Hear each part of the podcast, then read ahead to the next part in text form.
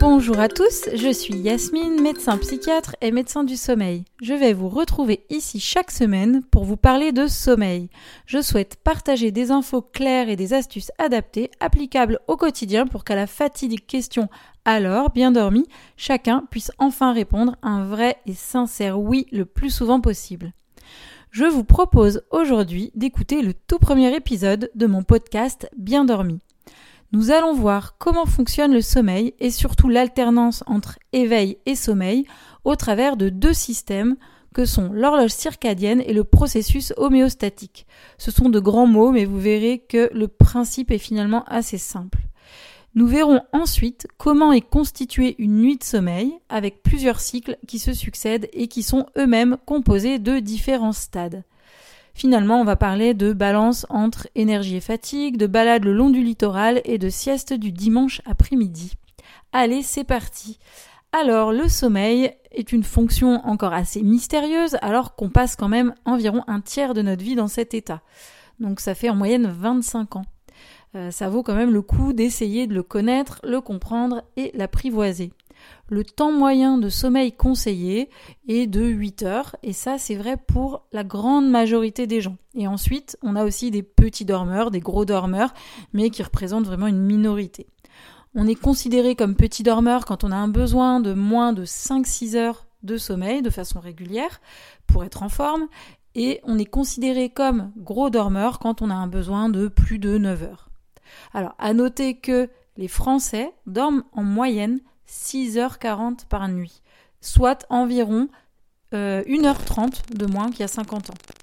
Euh, si on veut donner aussi d'autres chiffres, on a 45% des 25-45 ans qui considèrent qu'ils dorment moins que ce dont ils ont besoin, et 13% toujours de ces 25-45 euh, ans qui considèrent que dormir est une perte de temps.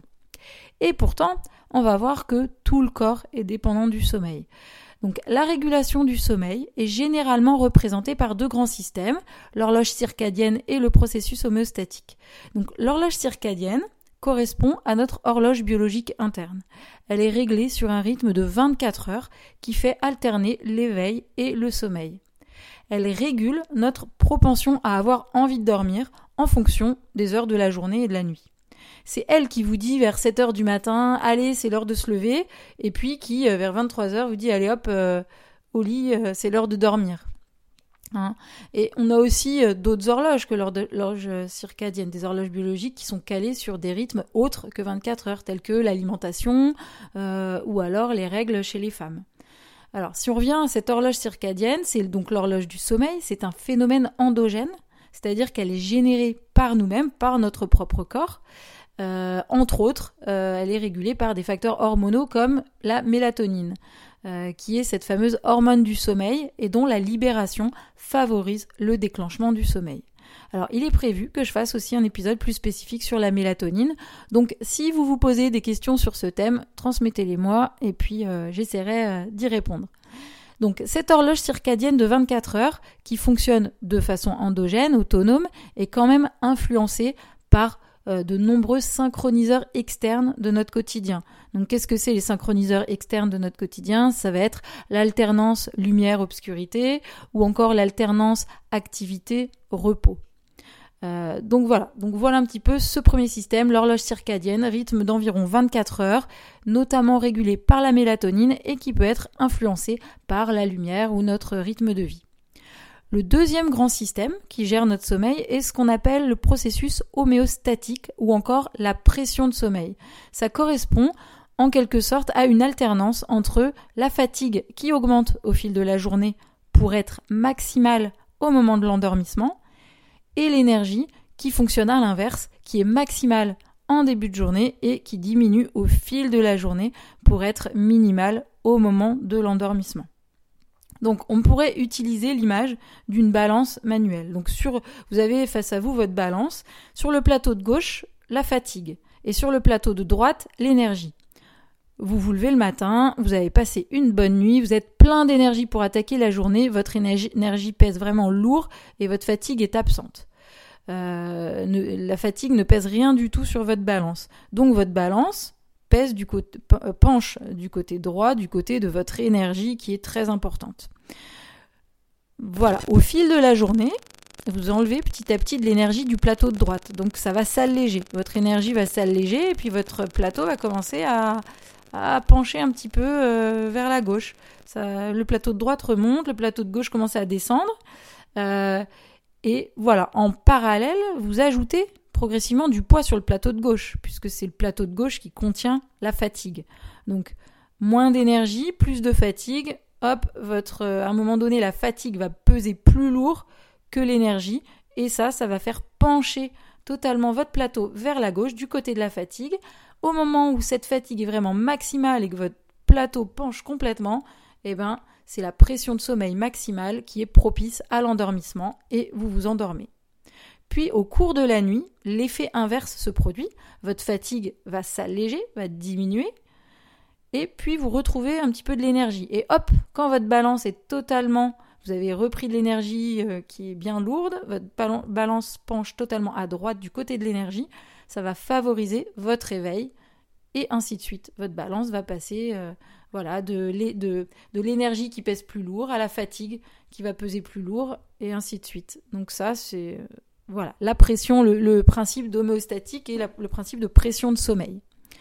Alors, ces deux ces deux processus, circadien et homéostatique, sont complémentaires et donc ils nous aident à trouver le sommeil et le maintenir pendant la nuit, puis à se réveiller et à maintenir cet éveil au cours de la journée. Et donc avoir un bon sommeil régulier et une bonne qualité d'éveil en journée implique que ces deux processus-là se calent l'un sur l'autre de façon adaptée. D'ailleurs, l'une des questions euh, qu'on pose à quelqu'un qui se plaint de troubles de sommeil, ça va être à quelle heure vous vous levez? Sous-entendu, est-ce que vous vous levez à une heure régulière tous les matins pour permettre à votre horloge circadienne de bien faire son boulot, d'être bien régulée sur ses horaires habituels Et euh, est-ce que du coup votre pression homéostatique euh, va permettre de bien conditionner euh, votre endormissement? C'est-à-dire que si vous levez à heure régulière le matin, bah, votre fatigue, elle va toujours arriver à peu près à la même heure le soir. Bien sûr, après, c'est plus compliqué que ça, ça va dépendre de votre activité de la journée, mais voilà. Et, en tout cas, effectivement, en cas de difficulté de sommeil, euh, on va plutôt conseiller, enfin on va surtout conseiller d'essayer de se lever à heure fixe, plus encore que de conseiller de se coucher à heure fixe. Voilà. Alors parfois, il arrive que ces deux processus, circadien et homéostatique, se décalent. Admettons que vous fassiez euh, une sieste dimanche après-midi. Voilà, vous êtes bien dimanche après-midi, c'est cool, vous dites allez, je me fais une petite sieste. Alors cette sieste, elle va permettre de diminuer votre fatigue et donc de diminuer votre pression de sommeil. Le dimanche soir, quand euh, arrive l'heure d'aller vous coucher, euh, il est possible que vous ayez plus de difficultés à vous endormir. Pourquoi? Parce que d'un côté, votre rythme circadien, ou pour simplifier, disons, votre sécrétion de mélatonine, vous dit que sur sa grille de 24 heures, bah, il est 23 heures, c'est le soir, il est 23 heures, et donc c'est le moment d'aller se coucher. Mais du côté de votre processus homéostatique, votre pression de sommeil, elle a été allégée par votre sieste. Et donc elle n'est pas assez importante pour faire pencher la balance vers la fatigue, vers le sommeil. Et donc vous risquez d'avoir plus de difficultés que d'habitude pour vous endormir. Voilà un petit exemple simplifié, puisqu'en réalité il y a beaucoup d'autres données qui vont entrer en compte, mais ça vous montre euh, aussi que bien sûr parfois la sieste est très utile, mais parfois elle peut aussi créer de l'insomnie. Euh, d'ailleurs, je vous réserve aussi un petit épisode sur les siestes. Alors ensuite, une fois qu'on a vu nos processus euh, circadiens homostatiques qui, qui, nous ont permis, voilà, qui vous ont permis de vous endormir, on va voir que ce sommeil n'a pas un fonctionnement linéaire, mais il se caractérise par une structure, une organisation en cycles, et chaque cycle se décompose lui-même en plusieurs stades. Alors, une bonne nuit de sommeil, en général, c'est la succession de 3 à 6 cycles qui durent chacun environ une heure et demie. Alors, chaque cycle d'une heure trente se décompose lui-même en quatre stades de sommeil, et la durée de chaque stade évolue au fil de la nuit. Euh, sur 24 heures, on peut décomposer les choses en deux parties. La phase d'éveil, qui correspond à votre journée active, et puis la phase de sommeil, qui, donc, elle, est composée, on va dire, pour simplifier, de cinq cycles d'une heure trente. Dans chacun de ces cycles, on va retrouver des moments de sommeil lent et des moments de sommeil paradoxal. Ces différents types de sommeil ont chacun des propriétés différentes. Le sommeil lent, il se décompose lui en trois stades. Le stade 1 qui correspond à l'endormissement en début de nuit, vous vous relâchez, il y a un demi-sommeil qui arrive euh, et les muscles peuvent faire des petites contractions. Euh, c'est le moment où souvent vous pouvez avoir l'impression de tomber dans le vide. Euh, alors ça c'est complètement normal, hein, c'est pas du tout inquiétant, mais c'est pas très agréable. Et donc ce moment d'endormissement, ça représente environ 5% de la nuit, donc c'est pas une grosse partie.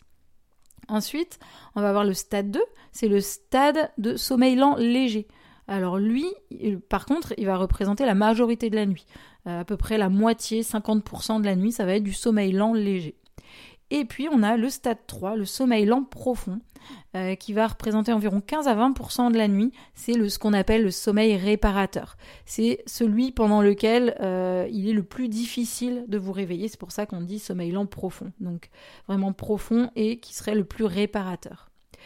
Donc on a ces trois types de sommeil lent. Et puis donc l'autre type de, sommeil, c'est le sommeil paradoxal, qui représente environ 20-25% de la nuit. Il est appelé sommeil paradoxal parce que la personne présente à la fois des signes de sommeil très profond et des signes d'éveil. En fait, vous êtes bien en train de dormir, mais votre cerveau est très très actif, alors que votre corps n'a absolument aucun tonus musculaire. Et donc, c'est euh, le sommeil paradoxal, c'est le sommeil qu'on appelle le sommeil des rêves. Alors, pour que vous puissiez mieux vous représenter le déroulement euh, de la structure du sommeil, enfin le déroulement du sommeil, sa structure au cours d'une nuit, on va s'imaginer qu'on est en train de se balader, voilà, on fait une promenade, euh, un, petit sentier sympa du littoral qui descend, qui monte, et on se balade. Alors, vous êtes en période d'éveil sur votre petit sentier, et puis vous allez descendre trois marches le long de ce sentier, et chaque marche correspond à un stade de sommeil. Donc on va, descendre dans l'endormissement, euh, le sommeil lent léger, puis le sommeil lent profond. On marche un peu dans le sommeil lent profond, puis on va remonter. Et quand on remonte, on va pouvoir éventuellement passer par un petit arrêt au sommeil lent léger, et puis ensuite, pouf, sommeil paradoxal. Euh, donc cette descente-montée correspond à votre premier cycle de sommeil qui vous a fait passer par tous les stades euh, de sommeil. Une fois en haut, c'est reparti vous descendez à nouveau. Cette fois-ci, c'est possible que vous alliez directement au sommeil euh, profond, euh, sans, sans forcément passer par du sommeil lent léger. Enfin voilà, après, comme, comme je vous disais au départ, en fait, tous ces cycles vont être différents, leur composition va être différente au fil de la nuit. Et donc on va faire comme ça des descentes, montées, descentes, montées, et ça vous le répétez 3 à 6 fois au total. Alors, au cours de ces descentes montées, les largeurs des marches, qui correspondent aux durées des stades, vont varier au fil de votre nuit. Et donc plus votre nuit avance, plus la marge du sommeil lent profond va se réduire jusqu'à disparaître dans les cycles de votre deuxième partie de nuit. Donc le sommeil lent profond, là vraiment en première partie de nuit, mais pas en deuxième partie de nuit. Et en parallèle, le sommeil paradoxal, lui, il va, les marches du sommeil paradoxal vont s'élargir pour être maximales en fin de nuit. Euh, donc en deuxième partie de nuit, on pourra également, ah oui, en deuxième partie de nuit, on peut avoir également, euh, alors ce qu'on pourrait imaginer par des petites pauses euh, en hauteur pour admirer la vue avant de redescendre. Donc après votre sommeil paradoxal, au lieu de redescendre tout de suite en sommeil lent léger ou sommeil lent profond, en fait, on va avoir une petite période d'éveil. Alors on considère, voilà, vous êtes, vous, vous imaginez, vous êtes en hauteur, vous faites une pause, vous admirez la vue. En fait, c'est une petite période d'éveil. Alors, ces éveils, ils sont problématiques uniquement s'ils sont longs. Sinon, s'ils restent courts, en fait, vous replongez vers le sommeil, vous redescendez vos marches au bout de quelques minutes, et en fait, votre structure du sommeil continue euh, normalement. Donc ces éveils-là sont pas du tout forcément euh, pathologiques, euh, ils sont tout à fait normaux. En résumé, ce qu'il faut retenir, c'est que les premiers cycles contiennent plus de temps de sommeil en profond, considéré comme le sommeil réparateur, et les derniers cycles plus de temps de sommeil paradoxal, qui est le sommeil des rêves. Alors, une question qui est souvent posée, on dit que le sommeil est plus réparateur avant minuit. Est-ce que c'est vrai? Oui et non. En réalité, c'est surtout que ce sont les premiers cycles de sommeil qui sont les plus réparateurs. parce qu'ils contiennent plus de sommeil lent profond en proportion. Et en fait, ces premiers cycles, que ce soit de 22h à 1h ou de minuit à 3h, peu importe, ça dépend des habitudes et du rythme de chacun. Ce qu'il faut, c'est que ce soit vos premiers cycles à vous euh, en fonction de l'habitude de sommeil, d'habitude de rythme que vous avez. Et plus la nuit avance, plus la proportion de sommeil paradoxal augmente, c'est-à-dire le sommeil des rêves, ce qui va expliquer qu'on a tendance à plus se rappeler de ses rêves au petit matin. Alors une précision pour finir, quand je parle de sommeil lent profond qui est le plus réparateur, ça pourrait sous-entendre que le sommeil paradoxal ne sert à rien. Or, c'est pas du tout ça. Ces deux sommeils sont tout à fait complémentaires et utiles. Et donc ça, on pourra voir euh, développer ça, pareil, dans un, dans un autre épisode, euh, puisque là, on arrive à la fin. Alors maintenant que vous avez euh, des bases de compréhension du sommeil, voilà, vous vous demandez peut-être, et l'insomnie alors Eh bien oui, l'insomnie, ça fera l'objet du prochain épisode. On verra ce que c'est que l'insomnie, et on verra comment, comment caractériser, comment la caractériser pour mieux la prendre en charge, notamment au travers d'exemples d'agenda de sommeil. Alors si l'épisode d'aujourd'hui vous a intéressé et que vous avez appris des choses, n'hésitez pas à aller noter le podcast avec 5 étoiles sur Apple Podcast notamment et mettre un petit commentaire. Ça peut vraiment m'aider à le faire connaître et à le faire évoluer et parlez-en aussi autour de vous. Euh, des questions euh, sur le sommeil, des thématiques qui vous intéressent, partagez-moi vos idées, vos interrogations via Instagram sur les comptes biendormi.podcast et Yasmine Dogdodo où tous vos commentaires et propositions de sujets seront les bienvenus. Merci à tous et à très bientôt